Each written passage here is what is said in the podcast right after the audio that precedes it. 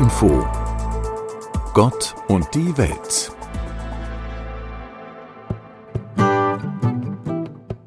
Sie hören die evangelische Pastorin Susanne Richter. Kirche und Bundeswehr, wie passt das zusammen? Reinhold Kötter ist evangelischer Militärdekan in Hamburg. Ist er damit Teil der Bundeswehr? Ich bin Begleiter der Bundeswehr, so würde ich es ausdrücken. Ich bin dienstrechtlich bei der evangelischen Militärseelsorge.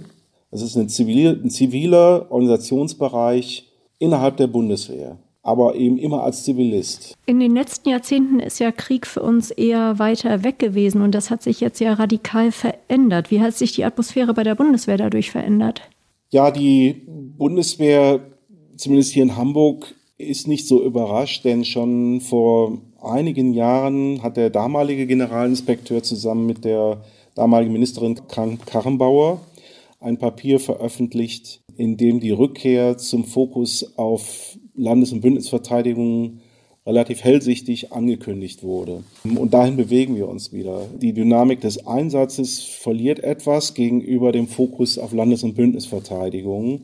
Es gibt viele Menschen, die ihren Pazifismus mit ihrem christlichen Glauben begründen. Wie stehen Sie dazu?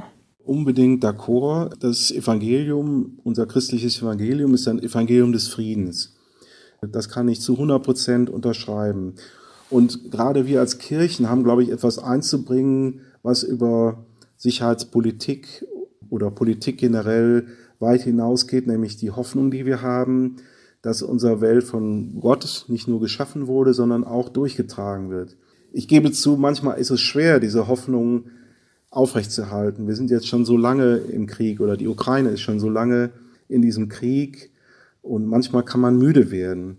Aber wenn einer nicht müde werden sollte, dann ist es die Kirche und die Gläubigen mit Friedensgebeten, mit Andachten, mit Veranstaltungen immer wieder diese Hoffnung zu nähren, immer wieder sich zu Gott zu wenden, aber auch damit leben lernen, dass die Wende noch nicht da ist und auch noch nicht erkennbar ist, wann diese Wende kommen könnte. Was hat Glauben mit Frieden zu tun?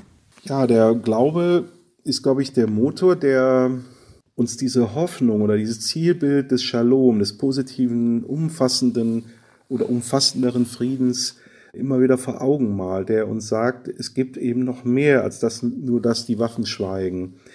Es gibt Versöhnung, zumindest gibt es den Versuch und den Weg dahin, dass auch Völker, die äh, verfeindet oder im Krieg waren, es schaffen, sich wieder die Hände zu reichen, mindestens zunächst einmal zur Vereinbarung zu kommen, und, und miteinander wieder in eine gute Nachbarschaft vielleicht einzutreten. Das ist diese Hoffnung.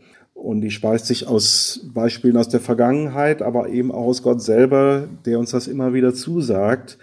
Und das ist der Glaube und das ist das, was die Kirche einbringen kann und auch sollte in, in dieses Geschehen im Moment.